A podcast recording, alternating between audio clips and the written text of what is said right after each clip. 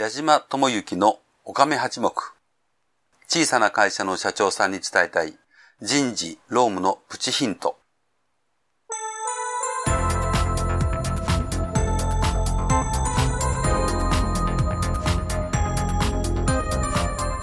矢島智之のおかめ八目。小さな会社の社長さんに伝えたい人事労務のプチヒントは、中小企業の社長さんに会社を良くするヒントをお伝えしたいという思いでお届けする番組です。中小企業の社長さんにとって人事労務ほど難しい問題はありません。そんな難しい人事労務について、労務担当の経験が豊富な社会保険労務士、矢島智之が、会社の外にいるからこそ見える意外な解決策や経営者が気づかない見方をお伝えしていきます。こんにちは。社会保険労務士の矢島智之です。えー、今回からは、えー、具体的な人事労務の方法についてのお話をさせていただきたいと思います。えー、まず今回から3回にわたって中途採用に関するヒントについてお話をしたいと思います。え中途採用というのは、中小企業においては大変多く使われる方法です。え新卒を取りたいんだけれども、新卒だけで固めたいんだけれどもというお話はよくありますけれども、なかなか新卒の応募がない中小企業さん、えそれから都度都度人手不足を人材、え中途採用でカバーしようとされるケースが多いために、え中小企業においては中途採用はやはり採用の主力ですよね。で今回はその募集にあたってのお話をさせていただきたいと思います。えまず募集にあたってお考えいただきたいことって意外な気がするかもしれませんが、その募集本当に必要なのかということですよね。どうして募集をされますか、まあ、そういうことを私はよくお客様からご相談あったときに、えー、最初にお尋ねをしています。どうして、まあ、そういうことをお尋ねするかと言いますとですね、経営者自らがですね、人手不足だと、どう判断をしていらっしゃるのかということを確認したいわけですよね。えー、まあ、残念な話を申し上げれば、いや、実はね、えー、部下の課長が人が足らないから、業績が伸びないから、えー、工場の工場長が人手が足りないので生産が追いつきません。まあ、そういうことを言うから人が足りないんだなと思って、えー、求人をしよう、募集をしようというお考えをお持ちのケースっていうのは決して珍しくないんです。えー、でもそれって経営者の判断として正しいんでしょうかね？本当にその求人は必要なのでしょうか？まあ、そのあたりをですね、経営者の方によくよくお考えいただかないと、最終的に人を雇ってしまえば、えー、払わなければならないお給料は発生してきます。えー、本当に人が足りないのかどうか、そのあたりの見極めがどこまでできているのか、え、大変重要な問題だろうと思います。次に募集にあたってお尋ねをしていることは、その募集したい人材はどんな方ですか？ということをお尋ねしています。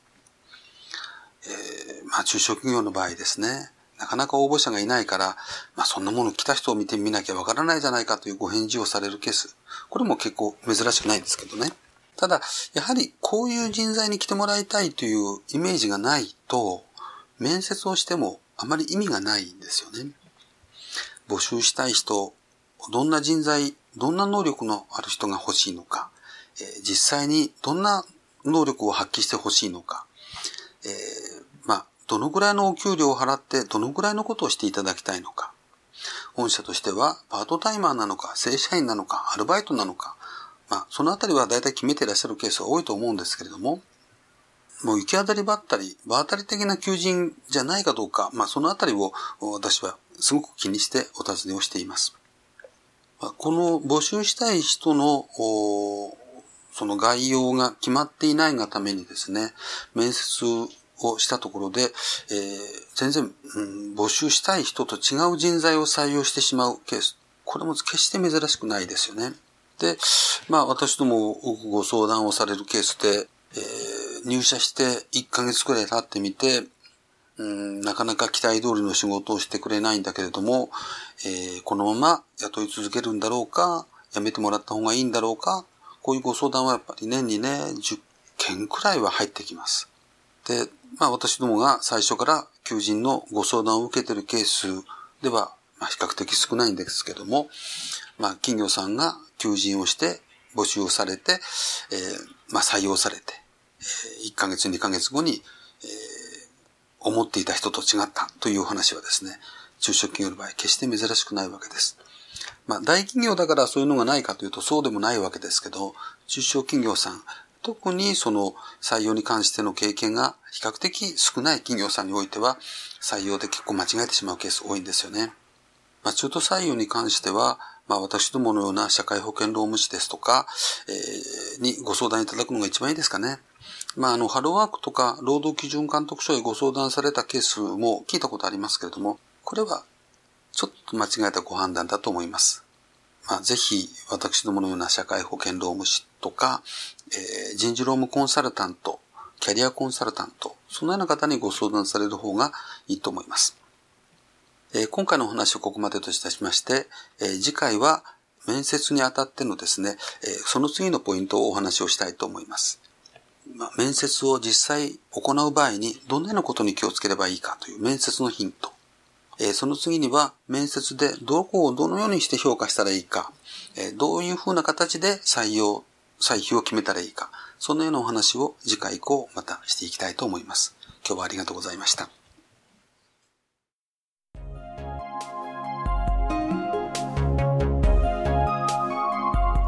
本日の内容はいかがだったでしょうか？よかったというお褒めの言葉は好きですが、ちょっと違うんじゃないの？というご意見も大歓迎。人事労務に100点の答えはありませんから。この番組では感想や質問などを受け付けています。また、矢島と番組をご一緒していただけるゲストも大募集しています。矢島社会保険労務士事務所のサイトにあります、ポッドキャスト配信ページのお問い合わせフォームよりお待ちしております。サイトは、ひだの社労士で検索してください。ではまた次回この番組でお会いしましょう。矢島智之でした。